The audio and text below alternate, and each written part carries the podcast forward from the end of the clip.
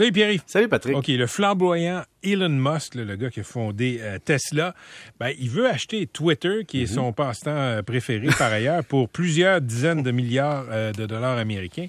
Là, il a dit, ouais, écoutez, on va attendre, on va faire une sorte de vérification, à savoir c'est quoi le nombre de faux comptes sur Twitter, mais il y a des gens qui pensent que le problème est ailleurs. Oui, parce que tu as la vérification diligente pour vérifier, coudon, y a-tu 12 comptes d'Alexis Cossette-Trudel ou autre, des choses comme ça? Non, Patrick, il y a aussi la structure financière. Parce que là, les analyses sortent sur, les réseaux sociaux, mais surtout sur les sites de finances. Puis là, les gens disent, tablette, là.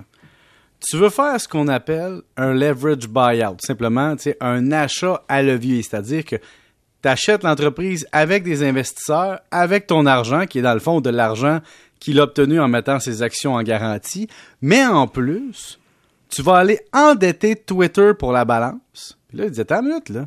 Si tu endettes Twitter pour la balance de l'achat, l'intérêt là-dessus, avec les états financiers de Twitter, c'est majeur. Parce que si tu t'en vas ajouter des milliards sur le, bilan euh, au passif de Twitter, tu te retrouves avec une charge qui est estimée selon Bloomberg entre 750 millions et 1 milliard de dollars par année. Et donc, tu te retrouves avec quoi finalement? Avec une entreprise qui mange son profit et plus, ou à peu près, avec disons, euh, hmm. l'endettement. Puis Patrick, quand on regarde ça froidement, c'est intéressant parce que si tu augmentes le ratio d'endettement, puis que tu réussis à faire un, achat par endettement, puis que tu fais pas de profit, c'est pas si pire quand tu arrives à couvrir, c'est-à-dire que tes flux monétaires qui sortent des intérêts sont largement couverts par les opérations, tu te dis voici une bonne façon de financer.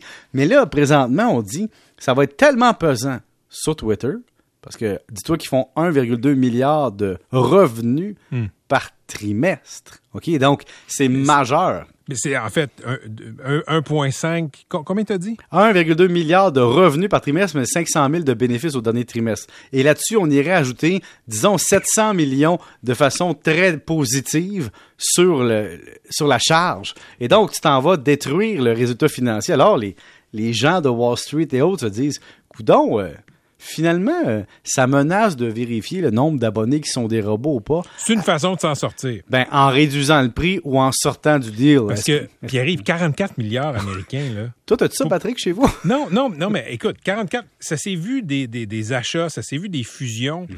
mais les revenus font du bon sens. Dans ce cas-là, je veux dire, sont, sont, où les revenus de Twitter, là? Ben, les revenus de Twitter sont où? Il y a de la pub. Excuse-moi, pas, pas, les revenus les profits de Twitter. Oui, les profits sont là, mais ils sont pas assez gros. si on réussit à tirer 500 millions par, par record au dernier trimestre, 500 millions, tu achètes 44 milliards, ton délai de récupération est long, à moins qu'Elon Musk, comme on dit depuis toujours, a un lapin dans son chapeau, pense réussir à monétiser le modèle d'une façon incroyable et peut justifier ça. Mais quand un conseil d'administration qui était réfractaire à l'acquisition dit, écoutez, avec le chèque qui est sur la table, on n'a pas bien le choix de s'entendre avec parce que c'est la meilleure façon de donner de la valeur à nos actionnaires. Et donc, on conclut que la croissance de Twitter actuelle avec le modèle actuel ne peut pas accoter le chiffre d'achat. Et, j'ai bien de voir, Patrick, pour vrai, si ça va se conclure ou pas. Mais si lui dit, ah, moi, j'étais prêt à l'acheter s'il y avait 95% de vrais comptes, ben, bienvenue dans le vrai monde, M. Moss, parce que des faux comptes sur Twitter, j'en bloque tous les jours. Donc, il y en a beaucoup, On s'entend. Non, mais Patrick, c'est quand même drôle de, sortir ça de son chapeau enfin. Ah, oh, j'ai découvert qu'il y avait plus de robots que je pensais. N'importe qui qui est des médias aurait pu te le dire, Monsieur Musk, parce que il y a tellement de faux comptes qui nous attaquent qu'on a un peu une idée. Mais il faut pas mélanger, là. Faux compte, avatar, puis robot. Tu sais, qu'est-ce qu'il considère, lui, comme un faux compte? Si je comprends bien, là. Oui. Toi, tu penses que Elon Musk fait ce qu'un acheteur de maison fait après euh, l'inspection pré-achat. Exact. À l'inspection, ouais, il y a une fissure ici, euh, il y a une dalle en béton qui est fendue là, donc on va baisser le prix de X. On baisse le prix de X ou je sors du deal. Puis, puis Patrick, tu peux aussi sortir du deal, puis après ça, tu te fais rappeler par le vendeur, puis qui dit Ouais, depuis que tu as fait ton inspection pré-achat, puis tu as trouvé ça, il a plus personne qui veut acheter, je suis prêt à accepter ton deal dans cinq mois. Ça arrive, ça aussi.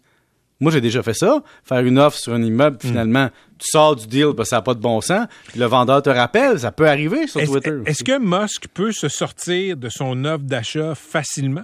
Ben ça, c'est une question légale à, laquelle je ne peux pas répondre, parce que s'il a mis des conditions dans son offre et qu'il sort, euh, c'est parce qu'il est capable de sortir légalement. Tu sais, je vais te, je vais te parler d'une autre situation qui était un peu le même genre.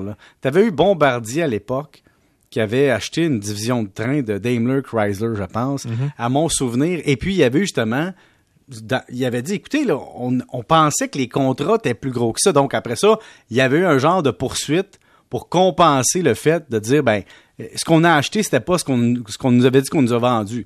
Et donc, on pourrait dire ici, tu sais, Elon Musk pourrait procéder à la transaction puis là dire, attendez une minute, là, ça, ça marche plus, là. Mais, tu sais, mais je veux juste savoir, moi, une question, c'est légalement, tu te demandes, est-ce qu'il peut sortir? Je sais pas jusqu'à quel point, qu'est-ce qu'il peut invoquer j'ai jusqu'à quel point il peut invoquer que c'est pas respecté à la virgule. Ça, c'est un avocat en, en droit des affaires qui pourrait te répondre. OK, Pierre-Yves, euh, en terminant, tu veux, tu as reçu un message Oui. via le FM 93 d'un jeune de 15 ans qui aime euh, tes chroniques. Oui, il y en a. Patrick, il y en a. Ben oui, ben oui, tu as, des fans de tous les âges, de 7 à 77 ans. Exact. Et euh, le jeune dit, j'aimerais ça commencer à investir en bourse, Ouais. mais j'aimerais avoir les bons conseils de M. Mixon. Ouais, mais là, je dis, fais attention, tu peux pas, euh, tu peux- je peux pas donner des conseils quoi acheter, mais je peux dire une affaire. C'est quoi ton horizon de placement? Puis là, je disais, tu sais, mettons que tes parents, non, mais mettons que Tout de suite, tu tombes dans le technique. Il y a hein. 15 ans. Non, non, mais parce que tes parents, ils payent-tu tes études? Euh, T'as-tu lâché les études? Est-ce que tu vas placer ça pour 20 ans ou pour demain?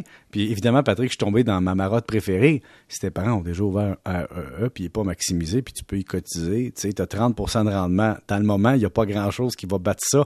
30% gratis. Après ça, il y a le risque que tu peux prendre. C'est sûr que là, je vais mettre un avis. Quand tu as 15 ans, normalement, je devrais pas te conseiller ça, mais faites, écoutez pas ça comme un principe, écoutez ça comme une réflexion philosophique. Ce n'est pas un conseil, toujours aller voir un conseiller. Tu sais, tu peux te permettre à 15 ans, quand tu es chez tes parents, de mettre 2000 pièces sur un placement, Hum, puis de le perdre si tes parents ont en masse de cash. Moi, je peux pas me permettre ça. J'avais tout mis, Patrick, dans un certificat de pauvreté garantie d'un an à 4,15% Pourquoi? Parce qu'à l'époque, on pouvait avoir 4,15% sur un an. C'est il y a 25 ans, on s'entend. Mais aujourd'hui, le jeune peut faire ça. Et c'est ça qui est dangereux, Patrick, parce que dans les derniers mois, j'ai vu beaucoup de jeunes aller dans les crypto-monnaies. Pourquoi? Justement, parce qu'ils n'avaient pas peur de perdre et il y avait le greed, l'avarisme. Il y avait le goût de faire une grosse passe de cash. Et c'est sûr que quand tu es jeune et tu investis 2000 pièces, tu peux pas t'attendre à ce que ton rendement soit ton plus gros ton plus gros actif. Ton plus gros actif, c'est le capital que tu mets. C'est sur 20 ans que ça s'inverse, puis ton rendement est rendu plus important que le capital que tu mets à chaque année. Mais il y a vraiment ça. Qui sont tes parents? Ça change toute la game parce qu'il n'y en aura pas de miracle. Tu Patrick, toi, toi, rapidement, Ouais. ton gars, que- que- comment tu le conseilles d'investir, toi? Mon fils? Oui. Mon Dieu.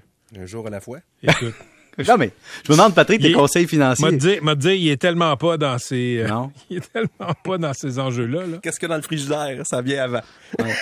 D'accord, je voulais juste savoir comment, comment on parlait finances chez les Lagacés. Ça sera tout. Ça sera tout. Écoute, euh, ça, je je vais te résumer ça comme ça. Des fois, je reçois un texto qui dit Peux-tu me faire un virement?